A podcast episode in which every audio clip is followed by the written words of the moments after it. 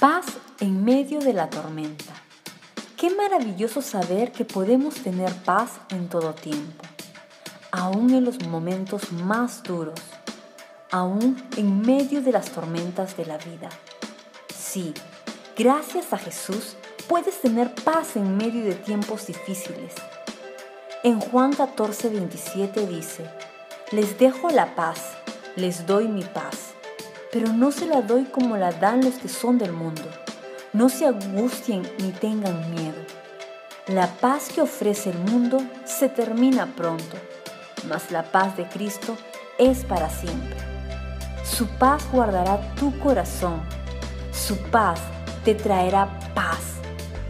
Te animo hoy a que permitas que la paz de Cristo inunde tu vida.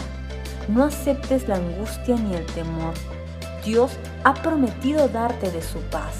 Recíbela hoy. Bendiciones.